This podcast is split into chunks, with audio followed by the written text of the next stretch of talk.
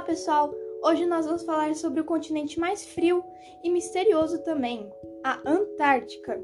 O continente é circundado por uma camada de gelo flutuante, chamado de banquisa, que se forma a partir do congelamento de água salgada. Portanto, ela é mais espessa no inverno. Quando a média das temperaturas são mais baixas, a banquisa é diferente da caleta de gelo que cobre o continente antártico. É formado, por sua vez, em razão do acúmulo de precipitações em forma de neve. As geleiras avançam em direção ao oceano por conta da ação da gravidade, e no verão, grandes blocos de gelo desprendem daquelas que terminam no oceano e passam a flutuar nele.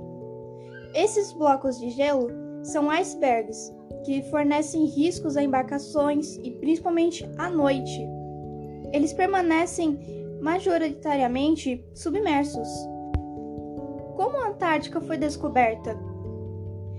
Em 1820, o líder da expedição russa, Fabian Gottler, Tadeusz van Bellingshausen e inglês Edward Bramfield e o americano Nathaniel Palmer reivindicaram os primeiros avistados.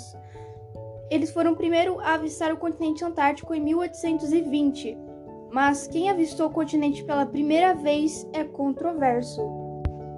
Muitos exploradores, depois da descoberta da Antártica, foram junto também, e esses exploradores foram homenageados ao inspirarem seus nomes das mares regiões da Antártica.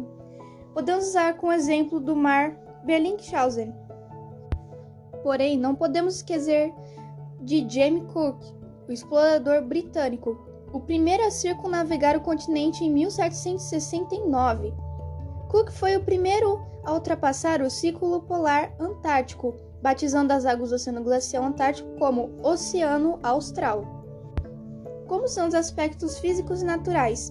A Antártica apresenta cerca de 14 milhões de quilômetros quadrados. Ela está localizada quase inteiramente no polo sul do planeta. Ou seja, quanto mais longe do, da linha do Equador, mais frio. E imagina só, na ponta do mundo, quase perto do extremo sul. Ela é delimitada pelo Círculo Polar Antártico, o continente é coberto por uma espessa camada de gelo por cerca de 2 km de espessura e é constituído por 70% de água doce do planeta. Ela é o quinto continente em extensão maior do que a Oceania, e ela também foi o último a ser descoberto pelos europeus. Por causa de sua localização geográfica, na zona polar do Ártico, a Antártica é o continente mais frio do planeta sendo desprovido de habitações permanentes.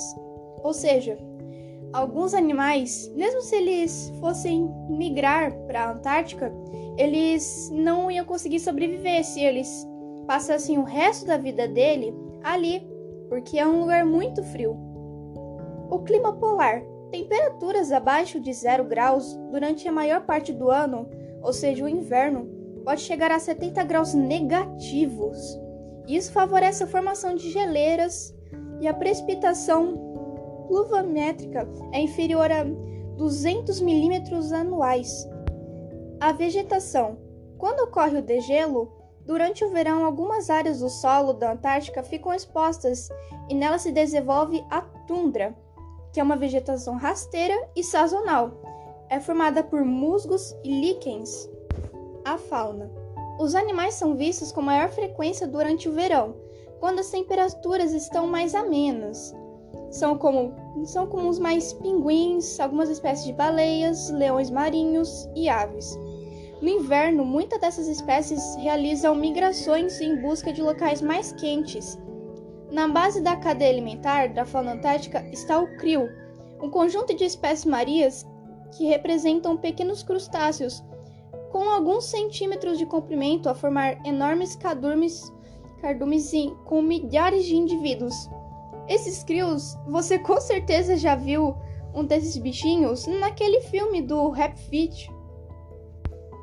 O relevo.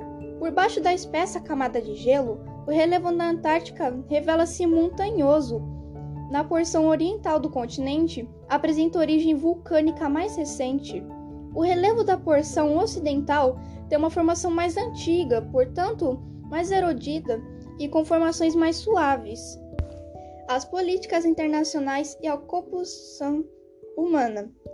Em 1 de dezembro de 1959, foi assinado o Tratado da Antártica, em vigor a partir de 1961, com qual os países signatários se comprometeram a abrir a mão do desejo de reivindicar territórios no continente em prol da exploração científica por meio da cooperação internacional.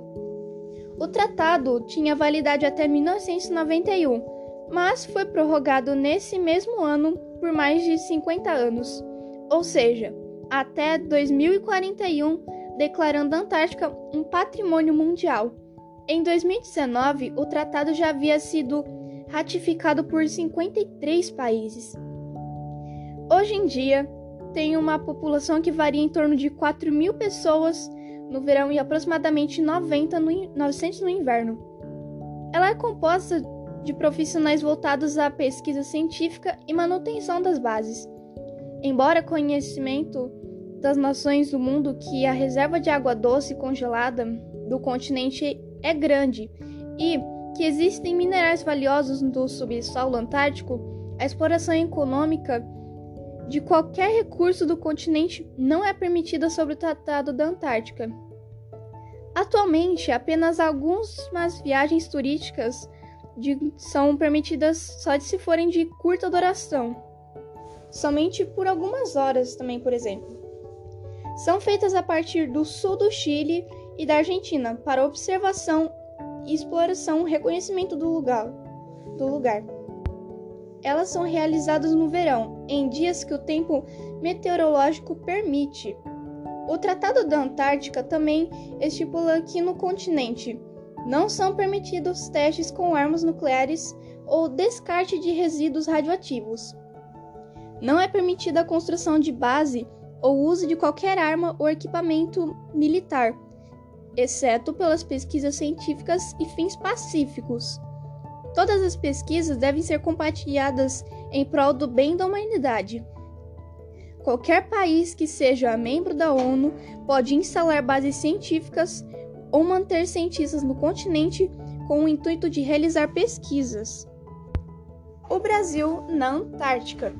Em 1975, o Brasil aderiu ao Tratado da Antártica e criou em 1982 o Programa Antártico Brasileiro. Entre as entre a abreviação é chamada de PROANTAR, já que pelas regras do tratado o país deveria desenvolver pesquisa científica na região. O PROANTAR previa a construção de uma base científica, a Estação Antártica Comandante Ferraz, concluída em 1984. A capacidade da base era cerca de 60 pessoas divididas em instalações, bibliotecas, laboratórios, alojamentos utilizados ao ano inteiro. O interesse é justificado pela proximidade geográfica entre as áreas e pela influência direta de massa de ar que se forma na região sobre condições do tempo meteorológico em partes do território brasileiro, afetando a sociedade e a economia do país.